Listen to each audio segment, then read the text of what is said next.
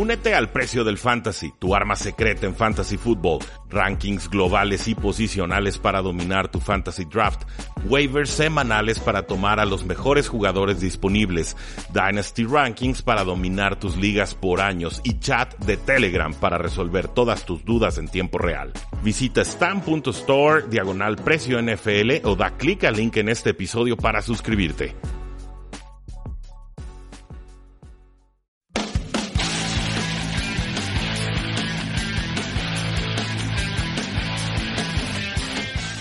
Saludos a todos y bienvenidos a un programa más de Tres y Fuera, donde la NFL no termina y nosotros tampoco. Mi nombre es Rudy Jacinto, me encuentran en Twitter como arroba NFL y ya sé que estamos a la mitad de la postemporada y que todos quieren saber cuáles son las predicciones y el análisis y demás. Aguántenos unos cuantos días con eso porque hay muchas otras noticias en la National Football League.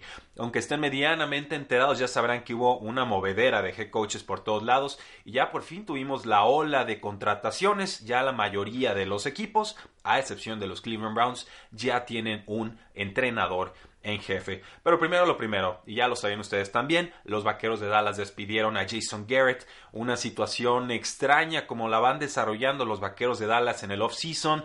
Todos sabíamos que Jason Garrett estaba despedido, Jason Garrett sabía que estaba despedido, su mamá sabía que estaba despedido, pero no hacían oficial el despido.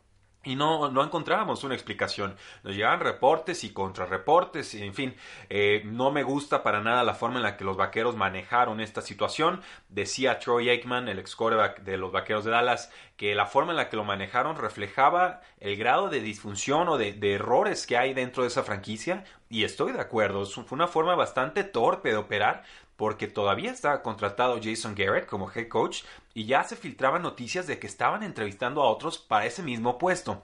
Me parece que a grandes rasgos deja mal parado a los vaqueros de Dallas. O sea, rompen toda clase de protocolo, improvisan eh, de forma muy, muy inusitada y extraña. Pero finalmente, ahora sí que para, para bien de todas las partes, se da la resolución lógica que sería la salida de Jason Garrett y entonces llega el head coach Mike McCarthy. ¿Se acuerdan de Mike McCarthy? ¿Se acuerdan que lo agarramos de piñata oficial en la temporada 2018 porque no utilizaba a Aaron Jones, porque se peleaba con Aaron Rodgers, porque la ofensiva estaba estancada, porque todo era pases y no sabía ni cuándo correr, porque la defensiva no funcionaba, en fin, porque tuvo un quarterback legendario y solamente le sacó un Super Bowl? Sí, ese Mike McCarthy es ahora el head coach de los Vaqueros de Dallas. Y les voy a ser muy sincero, ¿eh? No me desagrada la contratación. No sé si hubiera sido el primer nombre que yo hubiera pensado para los Vaqueros de Dallas. Yo quizás me hubiera ido por un lado más exótico, un, Lincoln Riley, una mente ofensiva brillante en, en Oklahoma. Pero no me desagrada la contratación de Mike McCarthy porque y claro, lo hicieron a través de un artículo con Peter King y lo publicitaron por todo el mundo, un comercial para el head coach, no entiendo, pero eh, Mike McCarthy demostró que él estaba preparándose para ser nuevamente, para merecer nuevamente ser un head coach. Estaba con un equipo que él contrató, pues es multimillonario, como por qué no lo contrataría, estudiando todos los snaps que están desarrollando en esta temporada, tomando las mejores jugadas, adaptándolas para entonces poder implementar una visión un poco más analítica y renovarse eso eh, se lo reconozco, eso se lo aplaudo. Ya quisiera yo que todos los entrenadores en jefe despedidos tuvieran un proceso de preparación como este antes de llegar a su siguiente trabajo. Saludos a Adam Gates, que brincó de los Dolphins a los Jets sin mayor tiempo de, de reflexión y creo que se va a notar. Y por ahí también eh, Ron Rivera saltando directo de Panteras a los Washington Redskins. Eh, yo pensaría que los mismos aciertos y errores se podrían esperar en esa franquicia, ya que eh, pues no hay tiempo de reflexión. La NFL te absorbe, estás en el día a día, estás tratando de entrenar y ver a los jugadores lesionados y contratar a jugadores y prepararte para el draft y prepararte para el duelo de la siguiente semana y mandas a tus scouts. O sea, es un relajo, como en qué momento los, los coaches, head coaches podrían tener tiempo para reflexionar. Creo que Mike McCarthy hizo un buen trabajo, creo que lo, reflexionó bien, creo que tiene un buen equipo eh, de coacheo. Confiemos en lo que pueda hacer con los eh, vaqueros de Dallas. A Mike McCarthy se le reconoce sobre todo como alguien que puede desarrollar a los mariscales de campo. Hizo un buen trabajo en sus primeros, en sus inicios, primeros años con Aaron Rodgers. También hizo un buen trabajo en su momento con eh, Brett Favre. Entonces, compartieron agente, Jason Garrett y Mike McCarthy. Eh, fue muy sencillo el proceso de contratación. Solamente por ahí salió que también entrevistaron a Marvin Lewis, alguien de ascendencia afroamericana, para cumplir con la Rooney Rule, la regla que te obliga a eh, entrevistar a, minorías, aunque finalmente no termines eh, contratándolas hace una buena impresión Mike McCarthy. En estos momentos, mientras estoy grabando este podcast, está dando una rueda de prensa. Parece que le está yendo bastante bien ahí porque hasta está bromeando con que si era o no recepción aquella ya lejana atrapada o no atrapada de Des Bryant eh, contra los eh, Green Bay Packers hace ya muchas postemporadas. Entonces queda como head coach Mike McCarthy. Bien, parece según Mike Garofalo de NFL Network que el coordinador ofensivo que tenía Jason Garrett Kellen Moore, el ex quarterback, el que debutó el año pasado como coordinador ofensivo, se está inclinando por quedarse en Dallas para trabajar bajo Mike McCarthy. No es oficial, los vaqueros de Dallas están empujando para que así sea y que se quede en el staff de cocheo. Parece que tienen, eh, bueno, hay varios equipos que están interesados en los servicios de Kellen Moore y ni siquiera necesariamente en la NFL. ¿eh? Por ahí se habla de que la Universidad de Washington lo quiere para el puesto de coordinador ofensivo, pero le fue bien en su primer año, fue una buena ofensiva la de los Vaqueros de Dallas y parece, yo apostaría que se queda con el equipo y me parece una decisión correcta para que también los Vaqueros puedan ir desarrollando esa, digamos, cantera de talento en la posición de cocheo. También hay que ver qué sucede ahí, porque Mike McCarthy quiere mandar las jugadas ofensivas y Kellen Moore las estuvo mandando el año pasado. Entonces, quizás ese sea el gran punto a, resolver y a discutir. De James Slater de NFL Network nos dice que el coach de linebackers de los Saints, Mike Nolan, también se va a estar uniendo a los vaqueros de Dallas. No sé a ciencia cierta en qué posición lo haría, pero eh, Ian Rappaport y Tom Pelicero agregan que los vaqueros de Dallas ya se están enfocando de lleno para contratar a Mike Nolan. ¿Quién es Mike Nolan? Mike Nolan estuvo las últimas tres temporadas como coach de linebackers de los Santos de Nueva Orleans. Antes estuvo como coordinador defensivo con los Falcons, con los Dolphins, con los Broncos, con los Ravens, con los Redskins, con los Jets y con los Gigantes. O sea, tiene una larga carrera desde 1993. También fue head coach de los 49ers de 2005 al 2008 y en aquel entonces trabajaba con Mike McCarthy como su coordinador ofensivo, así que eh, la relación es clara, Mike McCarthy le tiene confianza, eh, Nolan también le tiene confianza a Mike McCarthy, quizás sea el futuro coordinador defensivo de este equipo. Bien, por los Vaqueros de Dallas parece que ya están encontrando un poco de estabilidad en la posición después de unas semanas un tanto turbulentas. Eh, las Panteras de Carolina contrataron también a su head coach y se llama Matt Rule. Él pues inicialmente estaba preparado para llegar a entrevista con los gigantes de Nueva York el martes, pero el dueño de las Panteras, David Tepper, estaba tan convencido que Matt Rule era el futuro de su posición de head coach que le ofreció muchísimos años y le ofreció también un auténtico dineral. Le ofreció siete años de contrato y por ahí unos 60 millones de dólares garantizados, más otros 10 millones que puede ganar con incentivos. ¿Quién es Matt Rule? Dirán varios. Matt Rule ya estuvo en el circuito de head coaches entrevistados o de candidatos a head coaches entrevistados el año pasado cuando eh, casi firma con los Jets de Nueva York, pero eh, esa gerencia quería obligarle a poner a los coordinadores ofensivos, defensivos y coaches posicionales que la gerencia quería. El tema aquí es que eh, no aceptó, me parece una sabia decisión, regresa como head coach de Baylor y tuvo otra temporada eh, importantísima, le cambió la cara por completo a esa universidad, tuvieron una temporada hace tres años de una victoria, ahora tuvieron una temporada de once. ¿Cómo lo hicieron? Pues contratando a jugadores veloces, convirtiéndolos en jugadores NFL y ahí jugando spread en esta Big 12, que es una conferencia con un montón de, ofensiva, pero casi nada de defensiva.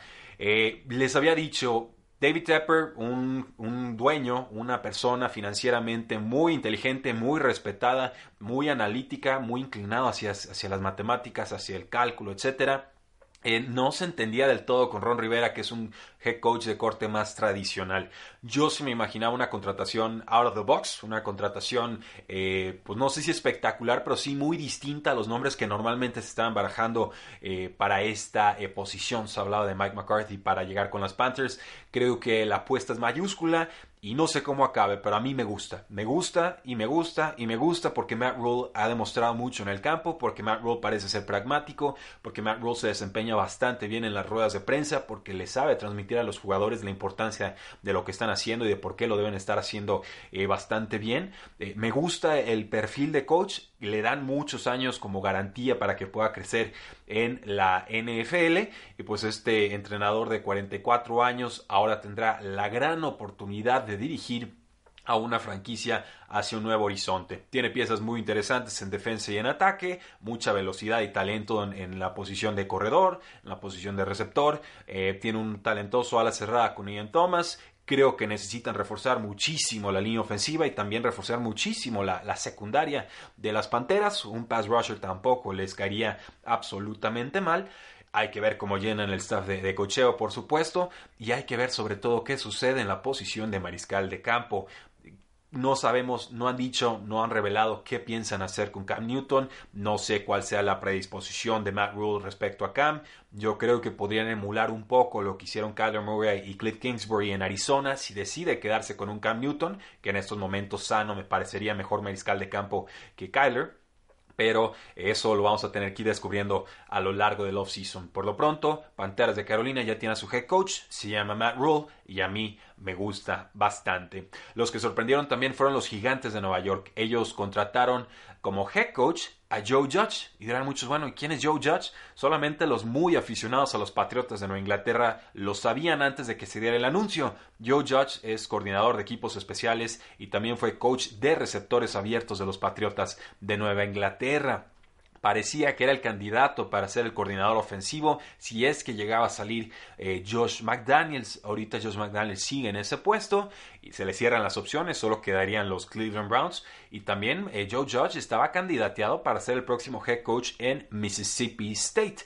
El asunto aquí es que Carolina firma Matt Rule y entonces los gigantes a las pocas horas se filtra o incluso a la hora eh, se filtra que Joe Judge ya era el elegido para esa posición. Es un head coach de 38 años, el tercer head coach más joven en la NFL detrás de Sean McVay que tiene 33 y detrás de Zach Taylor que tiene 36. De él sabemos que trabajó por supuesto con Bill Belichick pero que también trabajó con Nick Saban de Alabama. Esas son sus dos cartas fuertes y la razón por la cual fue contratado por los Giants. El tema aquí es que también había rumorología de que Jason Garrett podría convertirse en el coordinador ofensivo de los Giants después de esta contratación de Joe Judge. Afortunadamente se actualiza el, reporte que no está en consideración para ese puesto sí se le ha mencionado en anterioridad como candidato para alguna posición con los Giants. Se hablaba de head coach. Yo jamás compré ese argumento. Me pareció una filtración de su agente. Pero sepan que en estos momentos no hay absolutamente nada entre Jason Garrett y los gigantes de Nueva York. Pasando con los Cleveland Browns, el único equipo que no tiene head coach. Nos dice Ian Rappaport de NFL Network que él no cree que el coordinador ofensivo de los Patriotas, Josh McDaniel, sea el favorito para cubrir esa vacante. Por supuesto, con Josh McDaniel nos acordamos de que dejó a los Indianapolis Colts en el altar, saliéndose a último minuto sobre la hora para regresar con los Patriotas de Nueva Inglaterra. En el podcast de Ross Tucker explicaban que eh, fue por una diferencia en cuanto al el sistema, las administraciones o los, la implementación de estrategias que McDaniels tenía con los Patriotas y que había pedido se establecieran con los Indianapolis Colts. Eh, habían dicho que sí, no le acceden a esa petición y entonces Josh McDaniels dice yo así no voy a trabajar háganle como quieran, yo me voy. Nunca había escuchado sobre este tema antes, no había escuchado una explicación clara de por qué eh, ya no quería estar con los Indianapolis Colts, pero a diferencia de lo que muchos especulaban, no se trataba por, por quién tenía la última palabra en la selección de jugadores, sino por eh, procesos y sistemas internos de la franquicia. En fin, pareciera que estos Browns, ahora liderados por, por De Podesta, por el muchacho Moneyball, pues están buscando otros nombres y que McDaniels no sería el favorito. ¿Quiénes están en la terna? El coordinador ofensivo de los Vikings, Kevin Stefanski, y también el coordinador defensivo de los Eagles, Jim Schwartz. Ambos me parecerían muy eh, prometedoras contrataciones. Eh, con Los Ángeles Rams despidieron al coordinador defensivo Wade Phillips por decisión de los Rams, o sea, no, no fue de mutuo acuerdo. Y eh, pues está extraña la cosa porque era la experiencia veterana, el coach veterano que le daba consejos a, Sean McVay, pero eh, hubo un momento en el que los Rams despiden al coach de línea defensiva de, Phillips sin preguntarle, sin avisarle el año pasado. Entonces, claramente ya se había creado una brecha que se termina eh, ampliando en este off-season. Los Ángeles fueron calificados como el equipo número 9 en defensiva general en DVOA en 2019, que fue mejor de lo que hicieron incluso en su año de Super Bowl, que terminaron número 17 por ahí se habla de Joe Barry para llenar esta posición de, de, Phillips. Y pues bueno, parece que Wade Phillips regresaría a la NFL con algún otro equipo. Es muy talentoso, es muy respetado y él ha dicho que quiere seguir siendo eh, coordinador defensivo. Así que ojo ahí, si su equipo necesita un refuerzo defensivo, quizás no sea un jugador, quizás sí necesiten una mente brillante como es la de Wade Phillips. Eh, Jordan Rannan de ESPN nos dice que el ex head coach de los gigantes, Pat Shermer, tiene mucho interés de parte de varios equipos para que se convierta en su coordinador ofensivo. Le ha ido pésimo como head coach, esa es una, una realidad, pero parece que es una mente respetada en el apartado ofensivo, que por eso ha tenido tantas oportunidades como head coach, creo que esta era su, segunda, y pues bueno, esperen verlo pronto con algún equipo. Eh, John Gruden con los Oakland Raiders nos dice que todo su coaching staff va a regresar al equipo, y esto es después de que su ofensiva fue la número 24 en cuanto a puntos anotados y también la número 24 en cuanto a puntos permitidos. Esto significa que regrese el coordinador ofensivo Greg Olsen, eh, le ayudará a John Gruden en el costado ofensivo del balón, que regrese el coordinador defensivo Paul Gunther, que regrese el coach de receptores Edgar Bennett, el coach de línea ofensiva Tom Cable y el coach de secundaria Jim O'Neill, entre otros eh, asistentes. Los Dolphins despidieron al coordinador ofensivo Shadow Shea, con lo cual parecen alejarse del modelo ofensivo de los Patriotas de Nueva Inglaterra. Los Dolphins terminaron como la ofensiva número 25 en cuanto a puntos anotados, pero pues era Ryan Fitzpatrick jugándole al superhéroe, ¿no? Básicamente esa era la ofensiva porque la línea ofensiva era muy mala y el juego terrestre pues ni se diga. Eh, hubo algunas revelaciones, Devante Parker, Preston William el novato, Mike Gesicki mejorando en su segunda temporada. Y O'Shea pues había estado antes 10 años con, con, los Patriotas como coach de receptores abiertos, antes de unirse a Brian Flores como con el head coach nuevo en ese entonces con los Miami Dolphins. No le fue bien en este primer año, va a tener que buscar otro, otro empleo. Y los Dolphins también se deshicieron del coach de safety Tony Oden, al igual que el coach de línea ofensiva Dave de Guglielmo, otro expatriota, eh, pero también un personaje extraño de Guglielmo porque eh, sabemos que es talentoso y sus unidades generalmente responden, eh, pero se la pasa despedido, estuvo con los Colts y fuera, con los Patriotas y fuera, muy, extraño el, el andar NFL de Dave de Guglielmo, pero seguramente lo veremos en otra franquicia. Con los Osos de Chicago, lo había comentado brevemente, despiden al coordinador ofensivo Mark eh, Helfrich y no entiendo por qué, porque él ni siquiera manda las jugadas, las manda el head coach Matt Nagy. Eh, hay que buscar excusas, Mitchell Trubisky no puede ser el malo, no puede ser el culpable, por supuesto que el general manager no puede estar equivocado y por supuesto que el head coach tampoco puede estar en, la, en el error, entonces pues obviamente las, hay cabezas que deben de rodar, aunque no tengan eh, absolutamente ninguna culpa. Otros coaches despedidos en los Osos, el coach de línea ofensiva Harry Heinstein, el coach de alas cerradas Kevin Gilbride y el coach de equipos especiales asistente Brock Olivo.